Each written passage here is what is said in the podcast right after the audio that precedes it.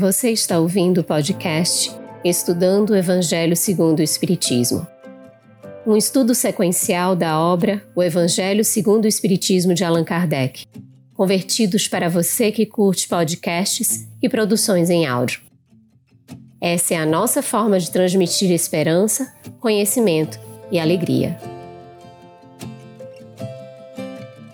Olá, saudações fraternas a você que acompanha o nosso Estudando o Evangelho segundo o Espiritismo, seja muito bem-vindo.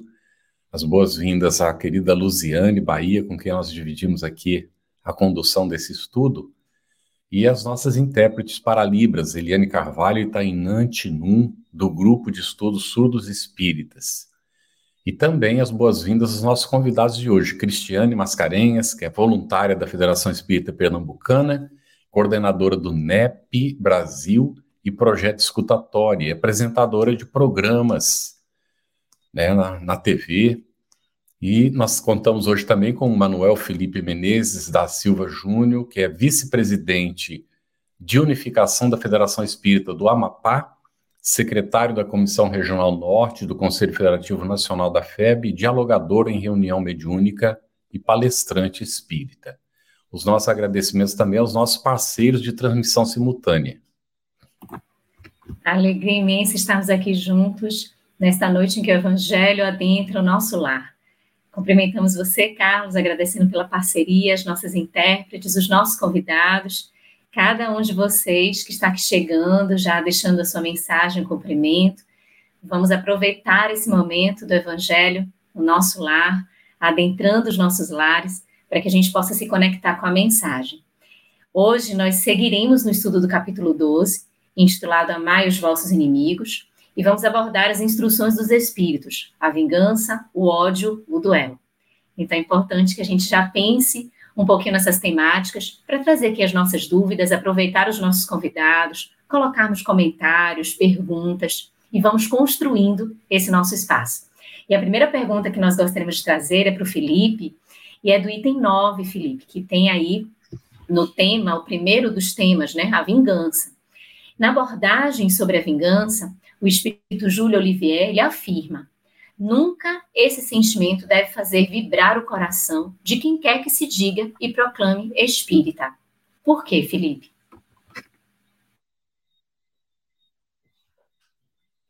Microfone fechado, Felipe. Seu micro... é.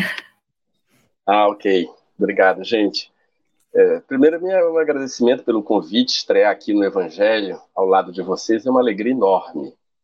E essa pergunta, então, do espírito Júlio Olivier, é, já faz uma provocação a nós espíritas, e ela nos permite várias e várias interpretações e, e raciocínios. No entanto, queria focar em primeiro é, o, o ódio que leva à vingança Aí a vingança é a própria retribuição do mal com o mal, enfim, né? Mas primeiro eu gostaria de dizer o seguinte: nós somos espíritas, sim.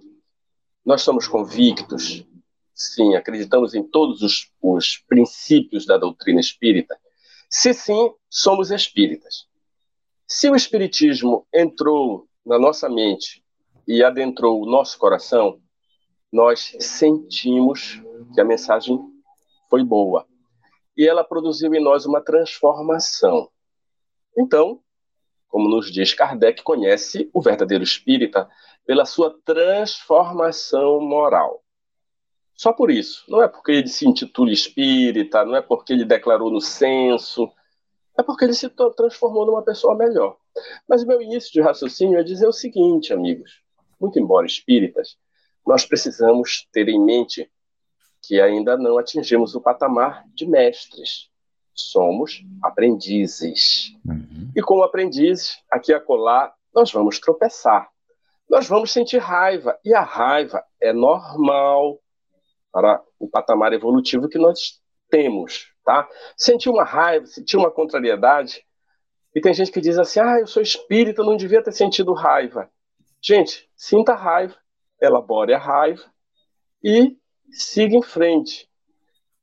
O ódio e o sentimento de vingança, ao contrário da raiva, é aquele ressentimento, ressentir, ficar sentindo de novo elaborando em monoideia a, a, o motivo da sua raiva, a contrariedade ou a agressão, e o desejo de vingar-se. Aí sim, aí nós incorremos um erro grave, porque quando nos intitulamos espíritas, nós, por termos sentido que a mensagem é boa, nós temos que procurar é, cultivar em nós o sentimento do pacificador, começando a pacificação dentro de nós mesmos.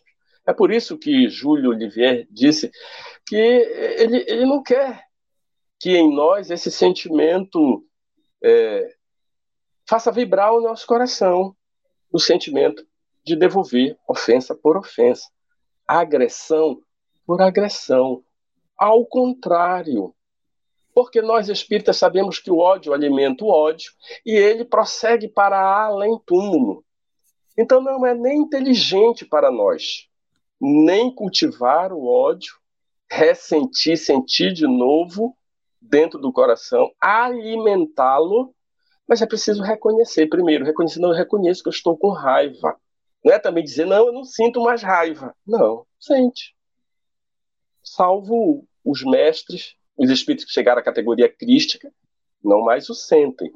Mas nós ainda sentimos. Então, o primeiro passo para a transformação é o autoconhecimento e o reconhecimento de que, que temos. E se vocês bem sabem, a raiva é um sentimento, tá? Que no, na sua base, na sua base, ela pode ser transformada em coragem, tenacidade, alegria de viver, bom ânimo para tarefa. A raiva, se ela bem trans, trans, fundida em bons sentimentos. Ao invés de ficar acumulando raiva, trabalha a raiva produzindo atos de amor. Porque o amor é o antídoto para a raiva. Ok? Muito bem, excelente. Vou botar aqui rapidinho é, a Ângela Romano cumprimentando. Muita saudade também, Ângela. Logicamente que nos lembramos, né? Saudade, a gente está sem poder fazer as atividades presenciais, a gente sente saudade, né? Maravilha, é uma resposta muito interessante para a gente para fazer reflexão. E aqui nesse item aparece aqui, né, o comentário: a vingança constitui indício certo do estado de atraso dos homens e também dos espíritos que ainda a inspiram. Agora, a gente pergunta, ainda com base nesse item 9, Cris, também é desejo de vingança aproveitar-se de calúnias e insinuações acerca daqueles que nos fez um mal? Boa noite, Carlos, Luciane, Felipe, nossa querida intérprete, amigos que estão aqui conosco. Que Jesus nos ampare, né? Nos abençoe.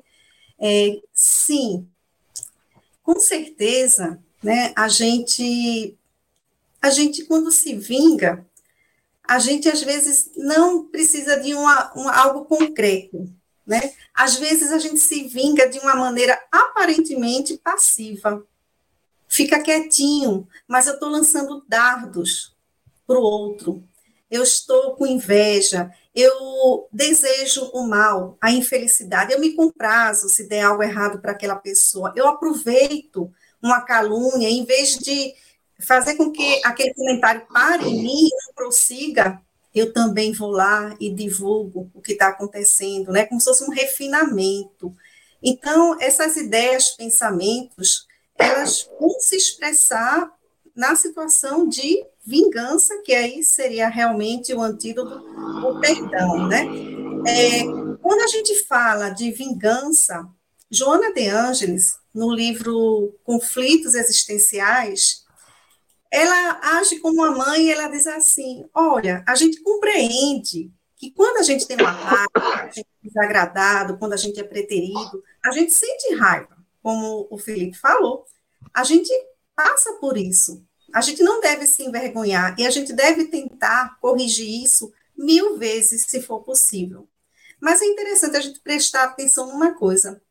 O ressentimento, que é sentir novamente, o que? Uma mágoa que eu deixei continuar, um rancor, né? um, um ódio. O ressentimento está ligado ao poder. É interessante essa relação que ela faz, Porque o poder é uma energia que eu vou usar para autorrealização, para vontade, para desenvolvimento da inteligência, mas eu direciono equivocadamente. Em vez de deixar o poder a serviço das leis de Deus, né, a serviço do bem, eu uso de uma forma inadequada. E aí isso vai gerar um desejo de vingança, esse ressentimento. Esse desejo de vingança, se não atendido, porque é uma energia destruidora, a vingança, se eu não consigo realizar com o outro, concretizar, ela volta para mim. Porque essa energia quer destruir. Então, como é que eu me autodestruo? Eu vou ter doenças autoimunes, por exemplo. Eu vou ter um câncer. Porque eu vou estar com aquela energia destruidora ainda. Então, a gente vê que sempre é conosco, nunca é com outro. Né? O outro aí, de repente, nem atingindo em nada. Nesses pensamentos que eu mando, se ele não estiver vibrando na mesma faixa que eu, ele nem sequer é atingido, mas está ali, perto de mim, né? Está no, meu, na minha psicosfera, aqueles sentimentos e pensamentos perniciosos, e estão, sim, me atingindo, inclusive fisicamente, com doenças. Né? Então, quando a gente fala de vingança, que precisa do perdão, a gente precisa pensar que antes é necessário o auto-perdão. A gente ter a consciência de que se eu estou fazendo com outro, se eu maltrato o outro, eu estou me maltratando também. Agora eu estou descontando no outro, eu estou punindo o outro, eu não estou me punindo. Mas esse sentimento autodestrutivo que eu tenho, que eu vou atacar o meu, meu próprio corpo, né, que é a doença autoimune que ataca o próprio corpo, o que é que eu vou fazer? Eu vou me colocar no, no movimento de vítima, e aí as pessoas vão ter compaixão de mim, vão ter piedade, ou seja, é uma maneira, de qualquer forma, de eu continuar a vingança através da manipulação dos outros. Eu ainda estou agindo com aquela energia né, vingativa. Mas vale para qualquer situação, por pensamento, por palavra, né, por atos. A gente está é, infringindo da mesma forma, né? As leis de Deus e, e, e a caridade, a fraternidade entre os irmãos. Isso mesmo, Cris. Tanto o Felipe quanto a Cris já trazem o primeiro ponto dessa questão da autorreflexão, da percepção, da vigilância em relação aos nossos pensamentos, atos e aquilo que a gente vem movimentando como vontade, né? É, Felipe, a gente já, já vem recebendo aqui algumas perguntas e tem uma que está bem conectada, bem específica, em relação ao item 9 que a gente está abordando, que é o da vingança. Então, por isso a gente traz nesse momento. Da Angela Jucá, ela diz assim: sendo a vingança um sentimento contrário ao perdão, como agir quando o outro nos magoa profundamente a nossa alma? Legal, Angela. Então você já formulou aí a busca da solução, que até então não é, adentramos é, nessa questão. Então, o primeiro passo você já deu. Você reconheceu que está magoada. Pronto, esse é o primeiro. Porque, assim, há, há muitos graus de você reagir a uma grave ofensa. Você pode ficar magoado e ficar remoendo a mágoa.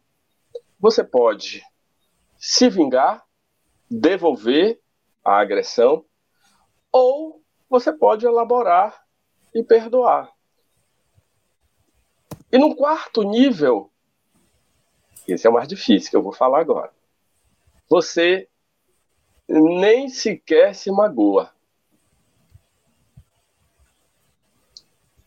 Esse seria o ideal, né? Nós nem ter, nem termos que perdoar, porque não nos magoamos. Esse seria o, o, o, o top da compreensão, da amorosidade, da evolução espiritual. Então tá, ainda não chegamos lá, né? Mas se você quer se vingar? Nada a fazer. Você já entrou na sintonia do outro. Você não é melhor que o outro que lhe agrediu. Pronto. Mas temos a solução para quando a gente se magoa, mas mesmo magoado quer perdoar e não consegue. Isso é a maioria de nós. Sabemos, por sermos espíritas, que é vantajoso perdoar, sabemos que é cristão perdoar, sabemos que é libertador perdoar. No entanto, o coração está ressentido. Então, uma vez reconhecido isso, tem um caminho ensinado pelo mestre que é fantástico e é pedagógico, que é orai pelos que vos perseguem e caluniam, a fim de que sejais todos filhos do mesmo Pai, que faz vir o sol e a chuva uhum. para os justos e para os injustos. Porque se você só amar aqueles que te amam, que mérito haverá nisso? Então, quando Jesus nos manda amar o inimigo, e nós sabemos com o Evangelho que amar o inimigo não é andar de braço dado com ele, e nos fala para orarmos por todos, é que isso tem uma, uma ação, tá? Então, quando eu oro por um desafeto, é muito duro e muito difícil no início a gente orar com o coração magoado. Mas isso tem um mérito, tem um mérito não só pedagógico, mas terapêutico para nós mesmos. Quando nós, sabendo que é válido, mesmo magoado, nos esforçamos e fazemos uma prece legítima, fervorosa, dizendo, conversando com Deus: Olha aí, Pai, eu estou magoado, reconheço, mas eu te peço que abençoe essa pessoa que eu estou magoado, que me magoou. Aí você, ao orar pela pessoa, você joga luz nela. E pela lei de causa e efeito, a luz que você joga nela volta essa projeção para você, ajudando a dissolver a mágoa. Para uns, uma prece basta, nem sempre, para outros, duas, três, dez. Não importa, você vai orando, vai orando, vai orando, até que você encontra o seu desafeto. E você encontra, aí você olha, aí já percebe que não sentiu mais aquela animosidade outrora, ou pelo menos diminuiu. Então, é muito pedagógico o orar e vigiar e a ação. Porque senão nós somos levados de roldão para a porta larga. A porta estreita, que Jesus fala, é a porta do esforço. Né? E ele dá para nós, os cristãos, a solução prática. Veja que o evangelho é vida, é solução prática. É solução terapêutica para nós. Então só tem um jeito de dissolver a mágoa. É exercendo o amor. E nesse caso é o amor intercessório. E eu não vou orar só para me sentir bem, eu não vou orar só porque eu quero me libertar da mágoa. Porque tem gente que diz assim: oh meu Deus, me ajuda, eu estou com ódio, tira esse ódio do meu coração não é papel de Deus. Ele não vai fazer isso por você, porque Deus não vai tirar o ódio do teu coração. Quem tem que tirar o ódio de você é você mesmo. E o exercício, o caminho correto, a ação correta, ele já deu. Então, volto a dizer, é orar. Orar, mesmo que no início seja aquela oração mecânica e, e, e depois ela vá se transformando numa oração mais espontânea, orar, porque a oração dissolve a mágoa. Muito bem. Nós vamos agora para o item 10, que trata do ódio. Nós temos aqui, Cris, uma pergunta da Giane Lima. Ela diz assim: lá no item 10 está, mas Deus lá está e pune nesta vida, e na outra os que violam a lei do amor. Qual a responsabilidade dos que promovem a guerra e espalham o ódio entre as nações? Boa noite, Jeane. Obrigada pela pergunta é, essa leitura, ela parece bem pesada, né? E ela fala como se trouxesse esse Deus punitivo. Que a gente compreende através de toda a obra de Kardec que, na realidade, nós somos responsáveis pelo que sentimos, pelo que fazemos, pelo que falamos, pelo que pensamos. E o que nos acontece são apenas consequências dos atos que a gente fez todos nós iremos dar conta de nossa obra. Agora, cabe a nós tomar conta do outro, porque só eu posso fazer minha redenção, eu também não posso fazer por ninguém, porque todos têm um livre-arbítrio, mesmo que um livre-arbítrio controlado né, pela espiritualidade, por Deus. Mas lá no livro Boa Nova, Jesus conversando com os discípulos que entravam muito em contenda, né, mesmo sendo tão próximos, quando alguém ia falar com ele do outro, ele dizia assim: cuide cada um do seu problema. Então, o que é que a gente pode fazer se não podemos interferir? Nós vamos contribuir com nossa oração, com nosso amor, com nossas emanações de fluidos salutares para com aqueles que talvez estejam mais comprometidos do que nós. Porque Emmanuel diz assim, quando o Chico pergunta para ele quem é o né? é aquele que foi descoberto. Então, nós, em algum momento da história, né, de nossa ancestralidade, nós crimes, né, crimes talvez hediondos, estamos num outro degrau mais à frente. Tem irmãos mais à frente ainda de nós e tem irmãos na retaguarda a quem nós devemos dar as mãos, né, aos que vêm atrás e aqueles que também nos ajudam por gratidão. Então, é, estejamos nós seguros, alinhados né, com o Evangelho, em preces por todos e conter o máximo que a gente puder sentimentos de, de crítica, de julgamento, né, de punitivos, porque isso não cabe a gente. A gente já tem muito o que fazer na gente mesmo. Uma transformação, né? imensa. Então, contribuiremos dessa forma, por prece ou ajuda quando for possível, né? Carlos. Isso mesmo, Cris. Oi, Felipe. Me permitiria, me permitiria ainda explorar um pouquinho é, a, a, segunda parte da formulação da pergunta, qual a responsabilidade, engano, foi qual a responsabilidade daqueles que promovem as guerras, né? Isso, Poderia fazer uma intervenção mesmo. breve? Sim. É, é, eu, eu, quando eu li, eu me lembrei daquela parte do livro Nosso Lar, em que André Luiz, durante a Segunda Guerra, desce a terra em comitiva de espíritos e, passando por cima da Polônia, em direção a um trabalho de socorrista, ele vê uma, um raio de luz que subia de uma pequena construção. E eles interrompem a viagem, descem, vão lá, é um grupo de protestantes que entoavam louvor e pediam proteção é, naquele momento da guerra. E, e, o benfeitor que tutela André Luiz, nesse curso que ele faz, né, de, já de se preparando para suas tarefas de, de intervenção no mundo material, é, os benfeitores têm aqueles que promovem as guerras como desordeiros, aqueles que interrompem a ordem da sociedade invadindo o país. A proteção do país invadido é muito grande e a inspiração dos benfeitores também não deixa de acontecer com os agressores, mas serão eles os responsáveis coletivamente, aqueles que pensam em promover a guerra, que concordam com a guerra.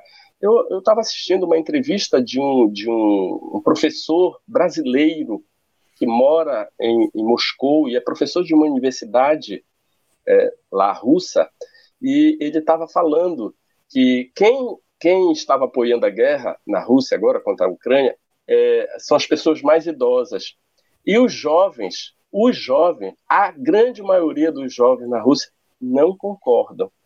Então, essa associação de pensamentos é que dá a responsabilidade, que nesse caso é uma responsabilidade kármica coletiva. Tá? Então, terão que resgatar. E, e, é pena que o nosso mundo está em transformação e todo aquele que promove a guerra não terá mais espaço de renascer no mundo regenerativo que estamos nos transformando. Provavelmente serão degradados. Excelente reflexão, tanto do Felipe quanto da Cris, trazendo para a gente esses primeiros aspectos acerca do ódio. Nós finalizamos o item 9, que foi do espírito Júlio Olivier, intitulado A Vingança. E a gente entrou no item o ódio, que é o item 10 de Fenelon, que traz a mensagem para a gente. E aí a gente queria trazer a pergunta para o Felipe, nesse item 10, num trechinho também que está destacado pelo Fenelon. O amor aproxima de Deus a criatura e o ódio distancia dele. Se o ofendido odeia aquele que o persegue e o calunia, fica mais próximo daquele a quem reprova o comportamento? Que diferença há, então, entre um e outro? Claro que só poderia ser uma intervenção de um filósofo, né, Fenelon. É, vejam só, é, o Santo Agostinho nos fala, no Evangelho segundo o Espiritismo, que a lei de amor é a lei de atração para os seres conscientes. E a lei de atração, o magnetismo, a, a, a, as, as, a, a lei que regulamenta todo o funcionamento do universo, a lei gravitacional, né? é a lei de atração para a matéria bruta, mas é a mesma lei nos seres conscientes, a lei de amor.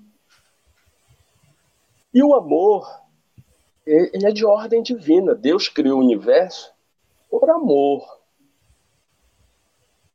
E quando Kardec pergunta aos espíritos sobre a lei divina, a lei natural, a lei divina, que se entende por lei natural, e os espíritos responderam que a lei natural é a lei divina, única para a felicidade do homem. E ele só é infeliz quando dela se afasta. Então, sintonizar com Deus, sintonizar com a felicidade, é sentir e viver o amor. Só tem esse caminho. E é uma decisão, é uma escolha, primeiro. Porque nós gerenciamos as nossas emoções. Quem gerencia? A vontade. A vontade, diz Emmanuel, é a nossa gerência lúcida e esclarecida.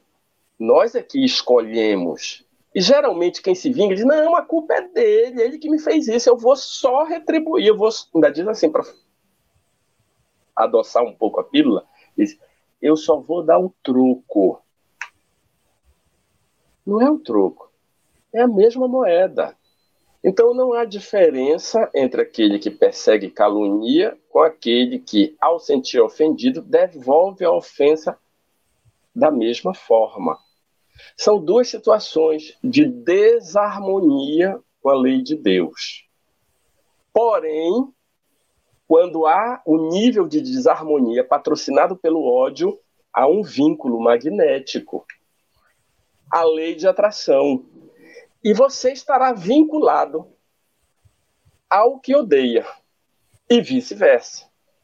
E só há um jeito de desvincular-se. Se você quer se livrar de um, de um inimigo, não adianta matá-lo.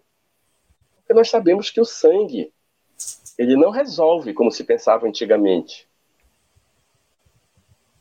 Só tem um jeito, é perdoar, é interromper o ciclo senão você vai encontrá-lo, seja no mundo espiritual depois de ambos desencarnarem, seja numa vida posterior, como pai, filho, irmão, ou, ou, ou dentro da conjugalidade, não importa. Você vai reencontrá-lo, porque é da lei divina que todos nós construamos laços de amor. Porque sem isso, nós estaremos aprisionados acorrentados ao ódio, que nos afasta da lei divina, nos afasta de Deus e nos deixa impermeáveis à felicidade.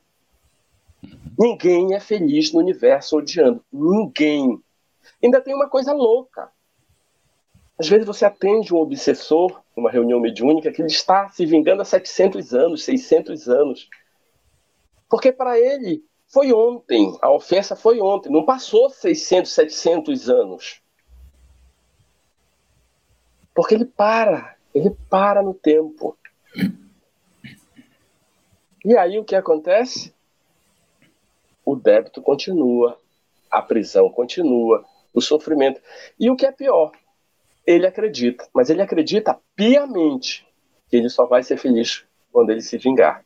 E nós sabemos que não é, porque ele vai estar adquirindo um novo karma, uma nova dor, um novo compromisso. E, e não é solução. Por isso que a lógica, a nossa fé, a fé raciocinada. Então, não é lógico, não é inteligente cultivar ódio e vingança. É vantajoso amar e perdoar. Muito bem, Felipe. Olha, queria destacar aqui a Júlia Lúcia Batista colocou orar por quem nos ofendeu. Funciona assim Já tive essa experiência. Aí ela continua: Legal. tira um peso do coração.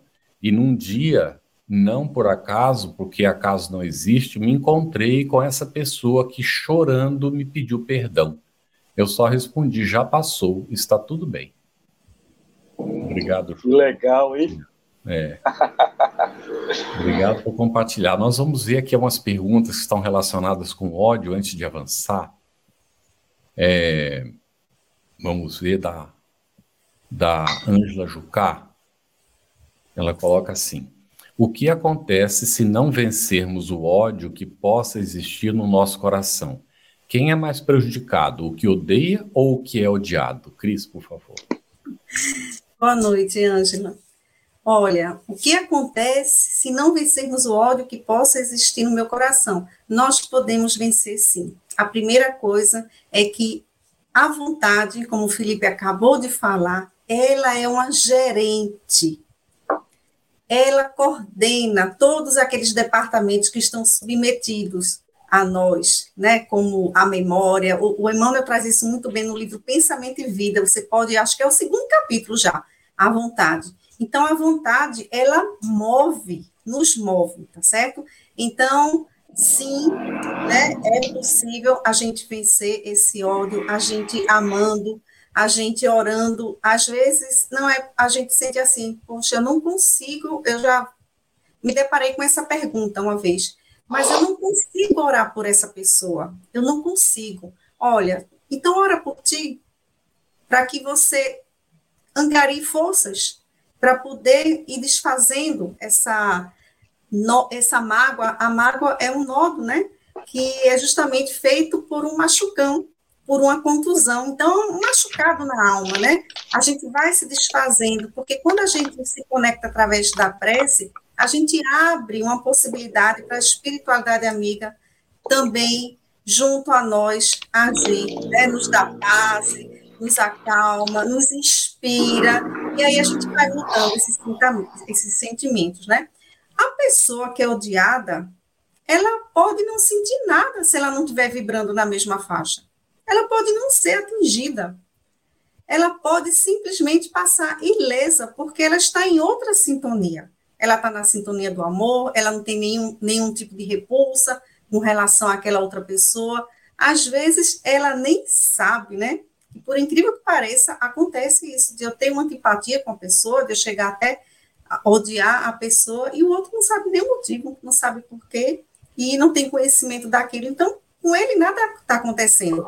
Agora, se há, se essas pessoas fazem um vínculo, elas estão realmente ligadas, porque o sentimento de ambas é que vai juntar né, ambas, pelo bem ou pelo mal pelo amor ou pelo ódio, a gente se junta, porque são energias semelhantes.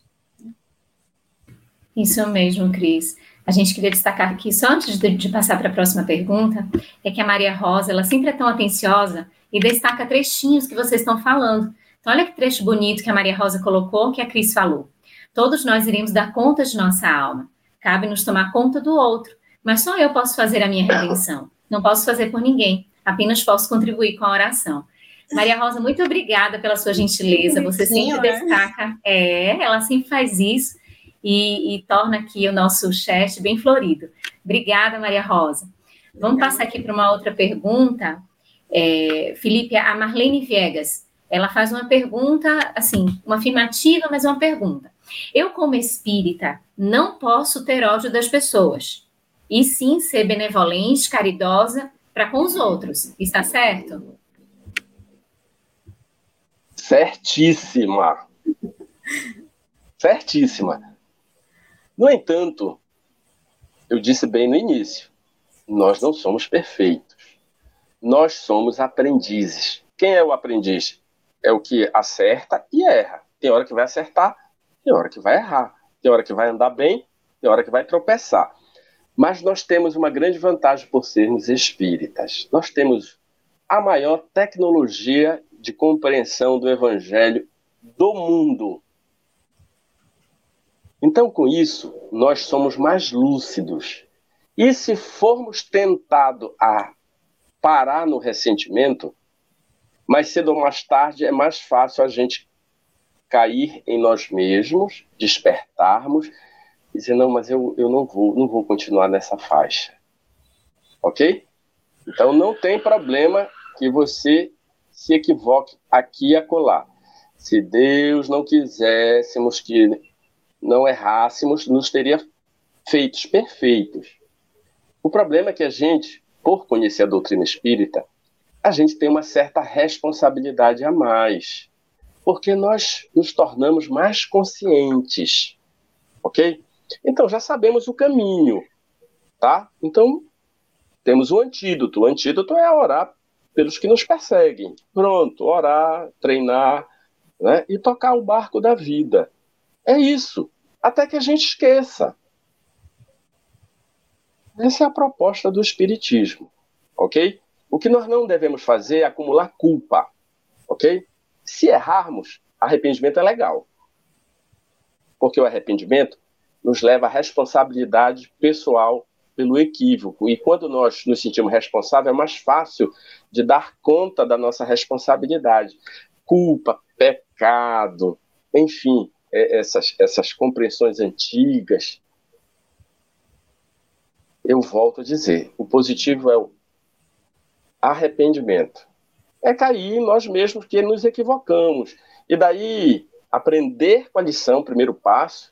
Segundo passo, sentir o arrependimento, expiação. Terceiro passo, reparação. Então, se você levou prejuízo a alguém, se esse prejuízo for moral, você pede perdão. Se for material, você repõe o prejuízo. E aí, você fica bem com a sua consciência. Agora, não adianta ficar só se culpando, culpando. Culpa é lixo mental. Abre as portas para a obsessão espiritual. E, e, e, arrependimento não. Arrependimento impulsiona a gente para o futuro. Ok? Culpa prende a gente ao passado e, arrependimento nos impulsiona para o futuro. Muito bem. É, Abigail Alves pergunta, Cris. Esse comportamento seria o de vingança, ódio, né? Hoje, no mundo de transição, não seria um impedimento da reencarnação neste planeta? Seria um exagero pensar assim? Olha, a espiritualidade atua de tantas maneiras. Certamente que nós não devemos mais nos comportar dessa maneira, porque nós estamos numa fase de separação do joio e do trigo mas quais são é, os desígnios de Deus? Porque quando a gente vai lá no livro No Rumo do Mundo de Regeneração, que apresenta um, uma quantidade enorme de pessoas desencarnando na Covid, e que a gente, de repente, fez uma leitura: nossa, essas pessoas estão sendo degradadas do planeta, não vão mais voltar, eram culpadas, eram pessoas mais. E no, e, no entanto, a misericórdia de Deus ceifou essas pessoas, levou para a espiritualidade, para que essas pessoas, nesse, nessa dimensão espiritual, mais flexíveis, mais receptivas às leis de Deus, aos ensinamentos, pudessem avançar um pouco mais para quando reencarnarem aqui, no mesmo planeta, conseguirem ser influenciados pelo bem com mais facilidade.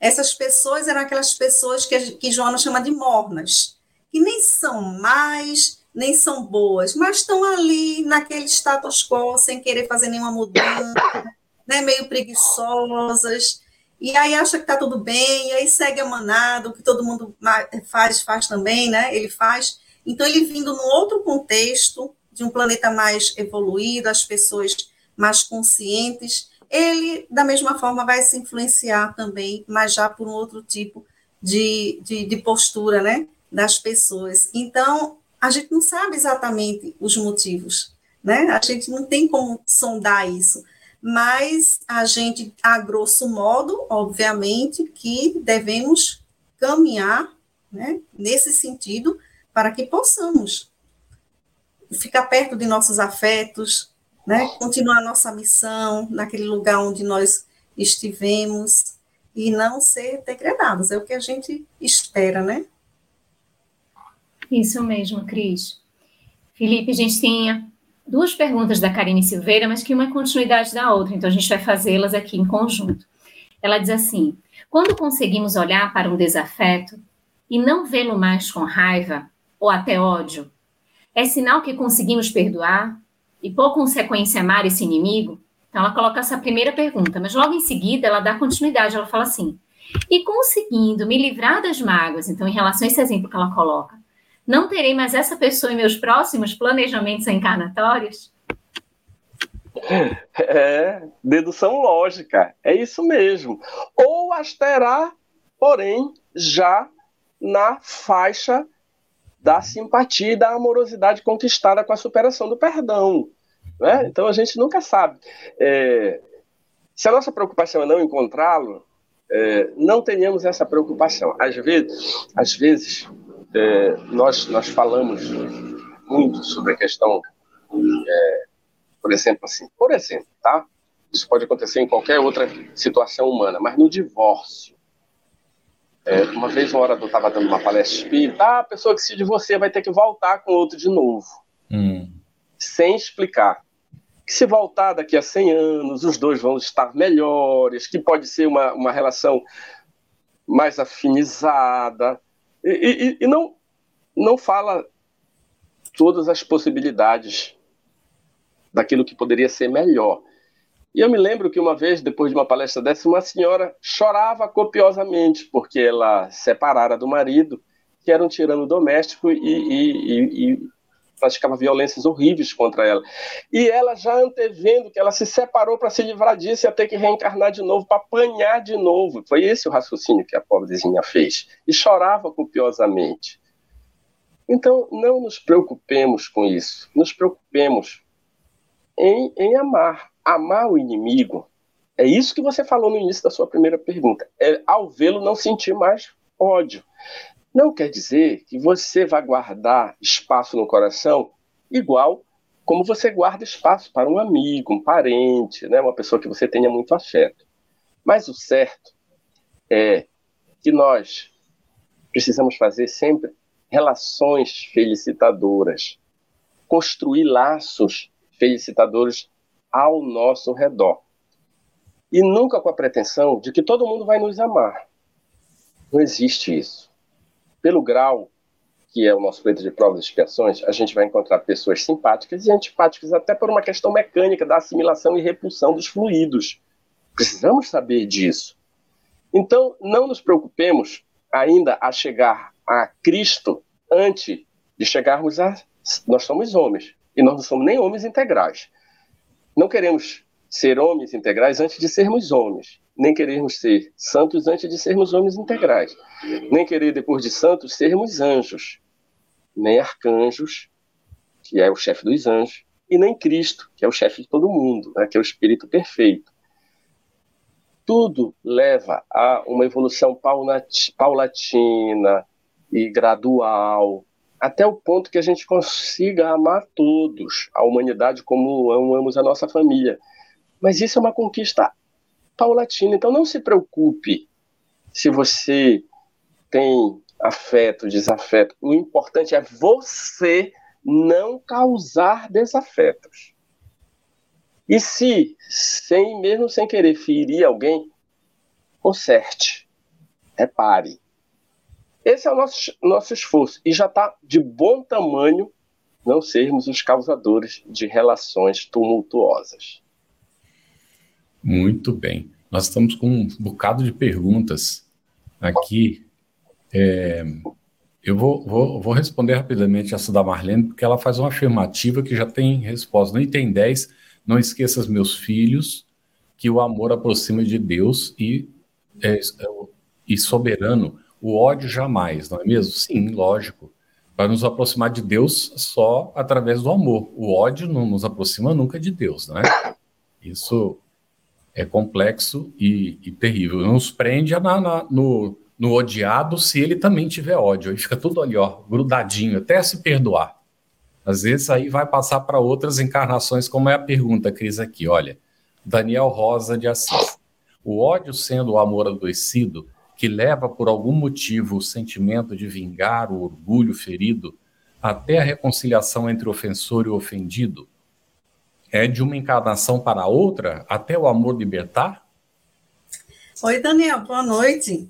É, Daniel, é, o amor não é adoecido, o amor é amor, né? Mas o campo de batalha é o mesmo. O que Carlos estava falando antes, que é justamente o quê? A consciência da gente é o mesmo campo de batalha, mas aí o amor vai dissolvendo o ódio, né? Mas o amor sempre é o amor, não tem mais é, adjetivo, sabe? Predicativo para ele. Olha só, é, pode passar de encarnações, pode passar séculos, pode passar muito tempo. Esse ofensor e esse ofendido ligados, né? Na revista Espírita de 1862, em agosto de 1862, tem uma mensagem chamada O Perdão do Ofendido. Ela é linda, essa mensagem, porque numa reunião mediúnica, a, aquela pessoa que foi ofendida, ela esqueceu a mágoa. Ela não lembrava mais do ocorrido, porque já fazia 20 anos que uma mulher tinha tomado o marido dela, né, e deixou ela numa situação difícil com os filhos. E esse espírito vem nessa sessão mediúnica na sociedade parisiense e diz que precisa do perdão daquela mulher da oração daquela mulher para poder seguir. Ela continuava ainda com um sentimento de culpa, apesar de confessar que, de uma certa forma, ainda tinha inveja daquela mulher, porque viu que ela tinha seguido e melhorado, mesmo após o que aconteceu, o infortúnio. E aí a pergunta que os espíritos fazem é o seguinte: mas os espíritos superiores não já oram por essas pessoas para que ela se liberte? Porque a que a que foi ofendida estava bem, não sentia mais nada. E aí Santo Agostinho responde. Ele diz que o perdão que ela precisa e a prece é daquele especificamente para libertar ela, para soltar essas algemas, digamos assim.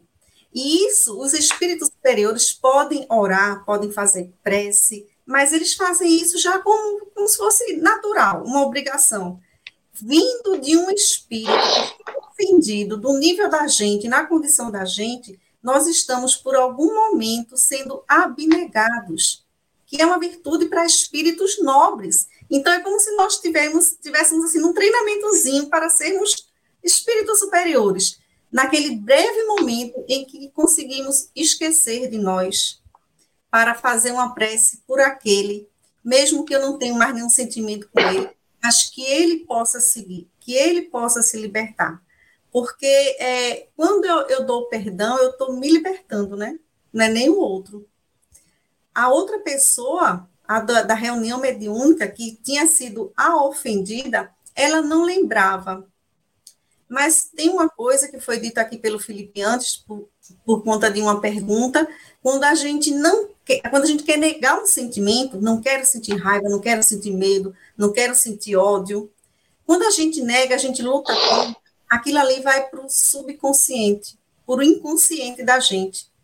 Quando vai para o inconsciente, a gente esquece, mas também não resolve. Então, com certeza, essa contenda estava no inconsciente daquela que tinha sido ofendida.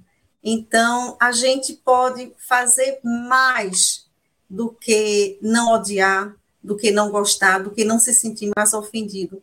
A gente deve fazer o bem no limite de nossas forças, por aquele que está em sofrimento. Isso mesmo, Cris. E a gente vai se desprendendo das marcas, é o que Joana fala, das marcas que a gente vai imprimindo em nós mesmos. E à medida que a gente vai agindo, a gente vai se desprendendo dessas marcas. A Rosana, Felipe, traz uma, uma pergunta. Quando não queremos mais amizade com uma pessoa que já faz parte de nossa vida, porém não sinto ódio, raiva e mágoa, mas não tenho interesse na amizade, é errado? Isso é uma, é uma condição da nossa humanidade, uma condição muito frequente. Às vezes, não é que tenhamos mágoa, mas a amizade, ela pressupõe confiança. Ok? Pressupõe confiança. Então, para eu abrir o meu coração com outro ser, eu preciso confiar, que é, que é um, um, um dos exercícios da amizade. que é defluente da grande lei de solidariedade. Ouvir e falar. Abrir-se, abrir o coração. Abrir o coração, compartilhar com o outro e abrir o coração para acolher e ouvir o outro. Isso, isso é lindo, é da amizade. E às vezes, você na convivência, você vai percebendo que aquela pessoa não é não, não tem essa, esse grau de. Não é que não tenha mais amor, afeto, não é isso, mas não tem um grau de confiança. Então você acaba se afastando, isso é natural. Na vida da gente, amizades vão e vêm. Isso é natural, a gente se aproxima de um ser, depois se afasta, se aproxima de outro. Gente que passa muito tempo né, na Terra, a gente vê esse movimento. Alguns amigos, entretanto, de juventude ou já de idade madura, eles, eles prosseguem no tempo, mesmo com 80, 70 anos, se ainda estão encarnados, e mesmo se estão desencarnados, esse laço é, é, é, interessante, porque os velhos amigos, esses são poucos, inclusive, tá? Esses velhos amigos são as pessoas que guarda uma certa similitude de modo de ver a vida, que nós chamamos afinidade. E, e, essa é uma, é uma construção da vida atual, mas muitas das vezes é a construção de vidas passadas. Então, a identificação com uma pessoa e a desidentificação, esses são movimentos naturais e humanos. O importante é não guardar mágoa. Se você se afastou, mas por, um, um, esse movimento natural de ir e vir entre vários amigos, isso é natural pela vida, tá bom? Não se preocupe com isso. Muito bem, nós vamos agora para o duelo, né? itens 11 e 16. E aqui, logo no item 11, nós observamos que quatro espíritos abordam esse assunto aqui do duelo. É, por que o interesse sobre o tema? Como costumava acontecer o duelo no século XIX?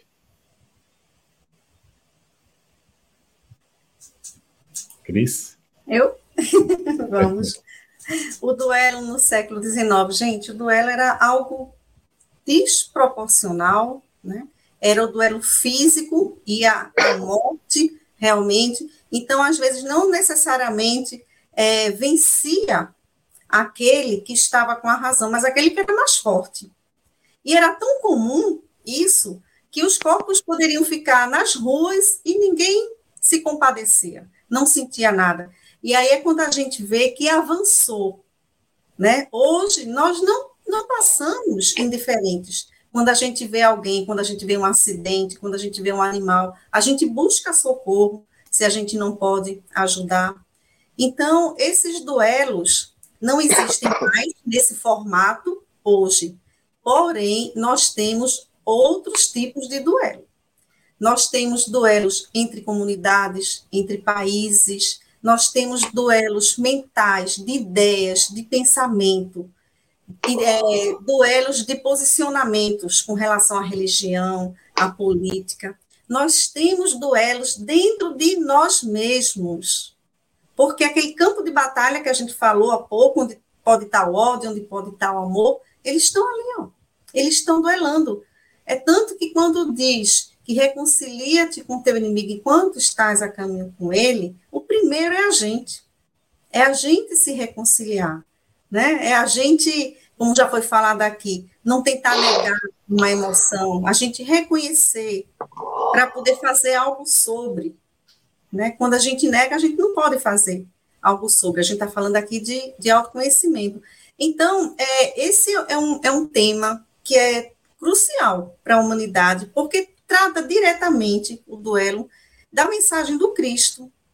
Porque no duelo a gente vê o quê? Ele vem da vingança, que exige o perdão. Vem do ódio que existe o amor. O amor e o perdão. É a mensagem do Cristo, né? Que ele traz para a gente como forma da gente avançar. Então, esses quatro, eles se completam, ele, o assunto é tão complexo que eles trazem é, várias abordagens. Um traz sobre a lei de Deus, que já era suficiente. Amai-vos uns aos outros como eu vos amei, amar a Deus sobre todas as coisas e o próximo como a ti mesmo. Já seria transgressão, né? O duelo. Traz também a questão do crime perante a sociedade. Quando a gente, por exemplo, é, tem objetivos a cumprir e a gente, no duelo, a gente perde a, o organismo físico e a gente deixa de ir até o final da encarnação, que poderia ser considerado até como um suicídio. Isso. A sociedade como um todo, a gente não pode é, deixar que o duelo exista, porque elas vão se exterminando. Né? Com relação moral também, porque uma coisa é coragem. A coragem, é, o corajoso, ele reflete. Ele não reage, ele reflete agir. Uma coisa diferente é a temeridade, é o impulsivo. O impulsivo, ele não pensa, ele age como o animal, que simplesmente deixa que o instinto sobreponha né, a razão. Então, a gente vê que nessa é uma, é uma fraqueza moral, na realidade, ao contrário do que pensa, porque quando como está atingindo, né, pensa o ofendido, a sua honra, a sua dignidade, como ele vai ficar perante a sociedade? Ele tem que dar uma satisfação. E outra abordagem que é feita também por esses quatro é com relação à consequência, à repercussão que tem imensa. Porque no duelo você está, às vezes, tirando de uma família alguém que é arrima financeiro, alguém que emocionalmente sustenta psicologicamente aquela família e, e os afetos. Né? Então, as consequências são enormes e a gente poderia ficar falando aqui a noite toda e as consequências não são tão diferentes hoje em dia. Não são. Quando a gente fala desse tipo de duelo que tem dentro da gente e com o outro, no campo das ideias, do pensamento, e não necessariamente do, do, do sangue, né, do derramamento de sangue. E mesmo assim, nós sabemos que ainda existem os duelos, né? Mas avançamos bastante em relação ao século XIX, com certeza. Isso mesmo, Cris. Partindo dessa abordagem da existência do duelo ainda nos nossos dias, é, Felipe, a gente pergunta, nessa temática do duelo, aí já passando para a segunda instrução dos Espíritos, né? A primeira foi de Adolfo, bispo de Argel, a segunda é do Santo Agostinho, e aí a gente traz a, a seguinte questão: o que é um verdadeiro ato de coragem? Não é a pergunta 5 ainda? Já foi respondido, Felipe. Você passou para a sexta. Isso, está na sexta. Isso. Mas a Cris respondeu a quarta. Então, mas ela respondeu a cinco junto. Pode passar, Felipe, por favor, para seis. É, é, porque eu, eu gostaria é, de falar sobre essa questão e abordar a questão da coragem, mas eu gostaria de precisar um pouquinho mais a diferença de duelo e conflito, tá? Porque o duelo bem era uma instituição tem que ser bem rapidinho por causa do tempo, tá? Não certo. para atender esse povo todo. Mas é, é importante. Tá. O duelo é uma instituição que permeava todos os países, o direito de todos os países. E o duelo era um ato, então, de reparação. Não era de vingança, porque era reparar a honra, o ponto de honra. Quando alguém se sentia ofendido por outra pessoa, ela ia propor punha um duelo. Então, as, os cavalheiros se reuniam, tinha uma normatização, cada um tinha que ter uma arma que fosse uma igual à outra, que tivesse o mesmo direito. Esse era o duelo. E aí, é, o ponto central do duelo era justiça de Deus. Eles acreditavam que aquele que ganhasse é, estaria com a razão e, e assim serviria para lavar sua honra com o sangue do outro. Essa era a instituição. Então, o duelo ainda existe hoje? Nesse formato não existe, porque existe a guerra. E os espíritos nos dizem que guerra e duelo são os dois últimos resquícios de barbaridade ainda nos dias atuais. Então, é, ele não é um ato de coragem no sentido da palavra. Porque, assim, quem é que vencia o duelo? Vencia o mais adestrado em atirar, ou mais adestrado se o duelo fosse proposto por arma, por espadas, o mais exímio espadachim. Então não precisava muita coragem, porque naquela época a vida não tinha a importância que tem hoje. E as pessoas duelavam assim continuamente. Então a gente vai ver que não é um ato de coragem, de desprezo à vida, tá? Mas às vezes uma pessoa que estivesse é, com o pensamento de pôr fim à própria vida e aceitava um duelo para perecer, ele era um suicida. Então não é um ato de coragem, é um ato que ele vem especificamente do orgulho, de lavar o nome, de lavar a honra, da sua imagem, ok? Então, quando a gente vê hoje as guerras, os conflitos, eles não são duelos, eles são conflitos. E se são conflitos armados, eles são guerras, ok? Seja pela dominação de território, seja por poder, seja, enfim, seja o que seja, ok? Era essa distinção apenas. Muito bem. Faltou luz para a Luziane, mas ela já voltou. Cris, por que motivo, por motivo de uma palavra dita às vezes impensadamente ou inofensiva, vinda de um dos nossos irmãos, o vosso orgulho se sente ferido. Respondeis de modo acre e daí uma provocação. Item 14, tá? Como lidar com os nossos impulsos de revide? É, os impulsos eles estão ligados, né, exatamente a essa emoção que a gente não tem como controlar e que nós não refletimos antes. Né? Joana de Angel chama muita atenção com relação a isso, que a questão não é sentir emoção, medo, raiva, tristeza, a questão é a gente atender diretamente a emoção sem refletir. O Spinoza ele diz assim, ó, a emoção que é sofrimento deixa de ser no momento em que dela formamos uma ideia clara e nítida. Então, a partir do momento que eu nomeio essa emoção, que eu sei o que ela é, né, eu posso fazer algo sobre, eu vou elaborar essa emoção. Agora, se eu escuto algo de alguém e eu já reajo, sem às vezes perguntar né, se realmente foi aquilo que a pessoa quis dizer, se eu, ou melhor ainda, né, eu posso perguntar assim, olha, eu entendi bem, foi isso que você quis dizer, né, às vezes para dizer assim que a pessoa se, se expressou mal, então, uma conversa, uma calma, uma tranquilidade antes de reagir consegue deter muitos mal entendidos, muitos mesmo. A gente pode realmente, é, através desse recurso, né, a gente é, apaziguar, pacificar, né? E aí a gente lembra que podemos imitar Jesus nesse sentido. Jesus, ele primeiro escutava, ele dava o direito do outro se explicar, né? Ele, quando exercia o seu poder com energia, ele sabia se posicionar, era com amor, com parábolas. Quando não tinha possibilidade do diálogo, ele se calava, ele silenciava, como até diante de Pilatos silenciou. Né? Então, é, se a gente tomar por conta o exemplo de Jesus, que nunca entrou numa contenda, né? a gente pode viver melhor, a gente pode viver pacificando se pacificar e viver pacificando, né? Porque fora isso, tudo que a gente fizer no campo da reação é desperdício de tempo. É perda de tempo, perda de amizade, né? Perda de paz. Não vale a pena. Isso mesmo, Cris. E aí a gente vai chegando aqui pro, nos itens 13 e 15, trazendo um destaque. Só quando isso se der, desaparecerão esses preceitos monstruosos que ainda governam os homens tanto o espírito protetor quanto Agostinho abordam sobre esses antídotos em relação ao duelo. Quais são eles, Felipe? Para o duelo, humildade. Só um para o duelo, a humildade. Por quê? Porque se o duelo é a reparação da honra ferida, ora, quem tem humildade aceita até a crítica do outro aceita e não se ofende, porque é humilde. Entendendo humildade como aquela capacidade de autoanálise, de aprendizado e de não querer ser melhor que o outro. Por que, que o duelista é, propunha o duelo?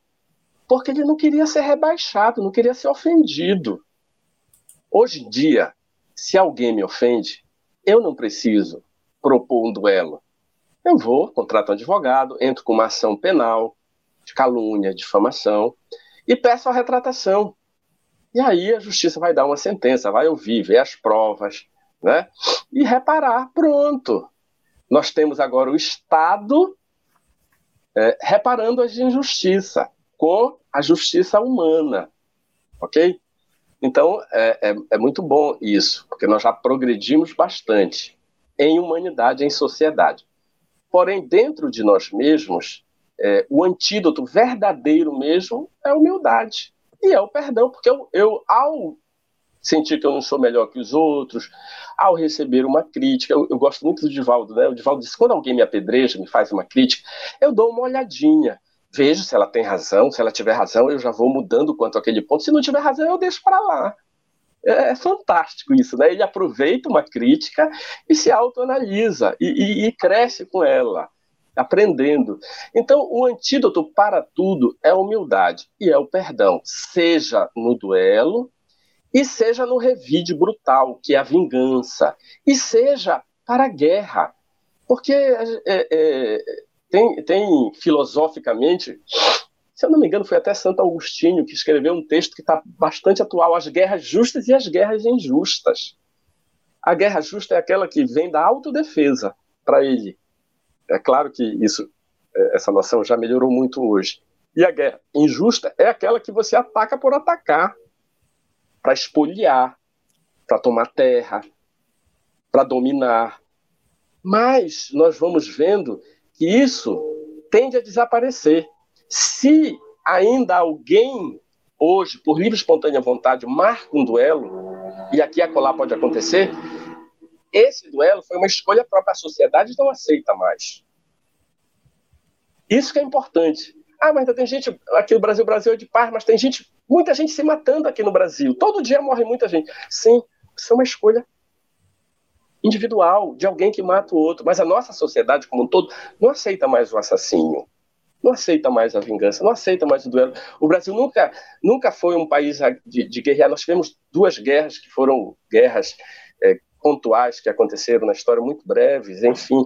Mas a, a, a própria nossa Constituição e a nossa postura, a alma do Brasil, ela não guerreia.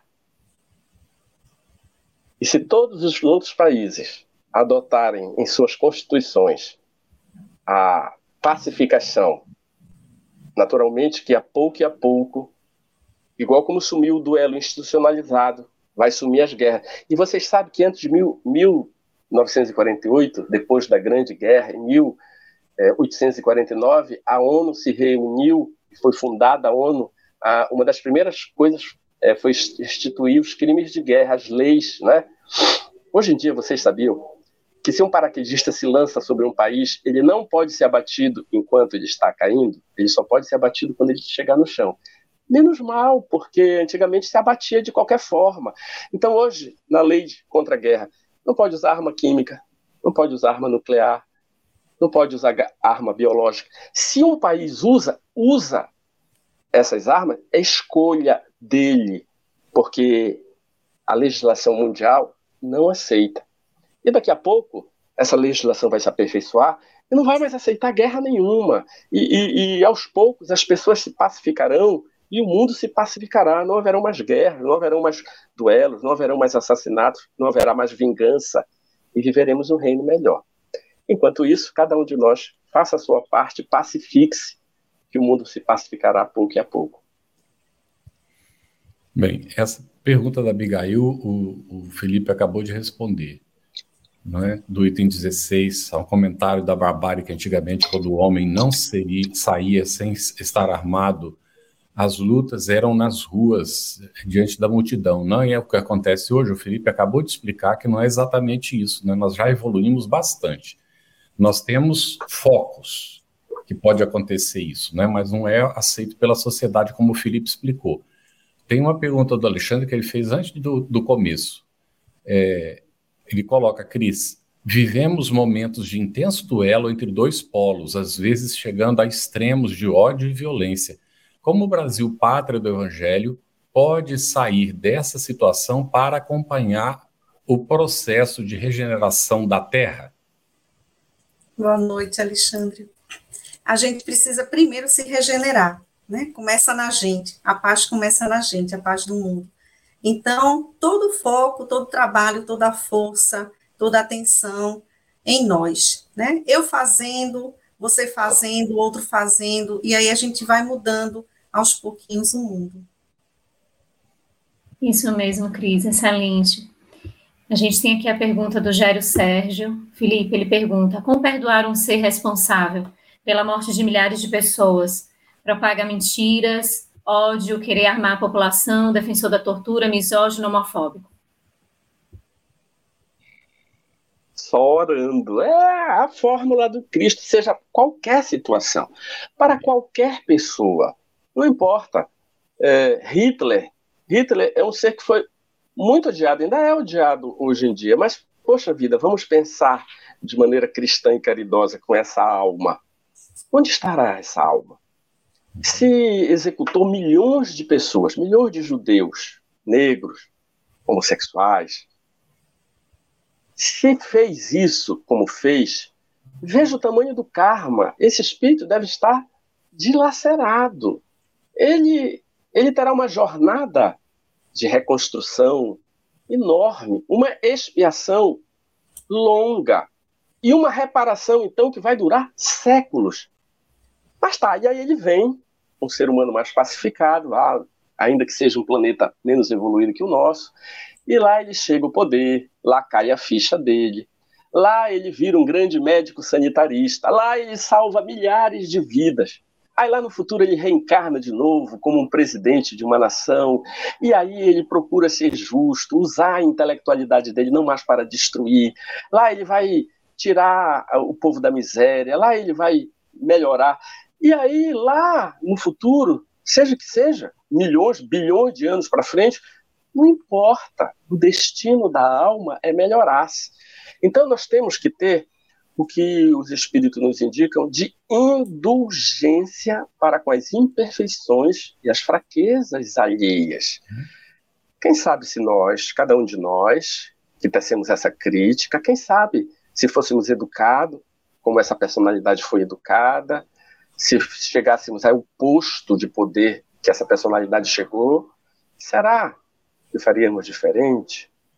Então, meus amigos, é, indulgência, indulgência com a limitação e capacidade alheia. E mais, veja os olhos do Cristo, que olhou Publio Lentulus e disse a ele: ah, podes me seguir agora. Se me seguires agora, podes economizar muitas dores. Se não me seguires, vai demorar muito, mas me seguirás. Algo assim, aquele diálogo inesquecível que Emmanuel registra. E ele não seguiu, porque era muito orgulhoso. E aí teve que vir como Nestório, teve que tiver, teve várias reencarnações difíceis. E aí depois reencarnou como Padre Manuel da Nóbrega. E aí depois transformou-se neste Emmanuel, mentor do Chico Xavier, que nos legou uma quantidade de grandes exemplos. Então, o Cristo, quando ele olhou para Publio Lentos, ele não olhou para o senador orgulhoso, ele olhou para Emmanuel, no futuro, o grande evangelista de nós todos, através da pena maravilhosa do Chico Xavier. Então, vamos olhar quem esteja no poder, gente, nós espíritas, com muita compreensão e com muita esperança de que as coisas melhorem.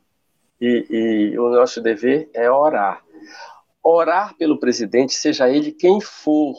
Orar. Orar por Va Va Vladimir Zelensky, tanto quanto orar por Putin, na mesma intensidade. Porque se nós orarmos por eles, eles vão absorver essa luz agora, no futuro, não importa dê cada um de nós a sua contribuição para a paz. Se eu não posso chegar à presidência, fazer uma presidência melhor, eu posso orar pelos meus presidentes, pelos que conflituam, que, que é, é, entram em guerras. Não importa, importa. Ao invés de eu ficar fazendo críticas ácidas e, e jogar apelidos depreciadores, eu devo silenciar e orar. Porque não é presidente A ou B, C ou D que vai melhorar. Nossa pátria tem um presidente que ela merece, assim como a pátria dos americanos, dos russos. E quando nós evoluirmos e, e tivermos todos nós o dom da telepatia que vai chegar, porque no Evangelho segundo o Espiritismo, no, livro dos médios, aliás, está lá, telegrafia do pensamento, todos nós vamos adquirir a telegrafia do pensamento. Na época, Kardec não, não, não existia na Terra o termo telepatia. Quando nós todos formos telepatas, nós vamos ler na mente dos nossos escolhidos dos nossos políticos, qual que está mais capacitado? Qual que tem boa intenção? Enquanto isso, nós vamos escolher meio que no escuro. Mas não importa. Importa que a gente vai aprendendo, aprendendo, e um dia vamos fazer boas escolhas, e aí se implantará na Terra a, o que se implanta, por exemplo, nos mundos evoluídos, até nos mundos medianos. Por exemplo, Colônia Nosso Lar. Quem é o governador da Colônia Nosso Lar? Não é um político, é o espírito que detém maior soma de intelectualidade e de amorosidade. É o que tem maior evolução na colônia. Esse foi nomeado governador. Um dia, assim seremos na Terra e haveremos de ter muita paz. Muito bem. Eu ia comentar isso, que quando nós chegarmos no período da, de, da telepatia, não é, de ler os pensamentos, saber os sentimentos do próximo, nós não elegeremos ninguém. Não é? Nós elegeremos sempre o bem. Você ouviu uma produção da Federação Espírita Brasileira. Para saber mais, siga o arroba FebTV Brasil no YouTube, Instagram e Facebook. E o arroba Feb Editora no Instagram. Ative o sininho para receber as notificações e ficar por dentro da nossa programação. Até o próximo estudo.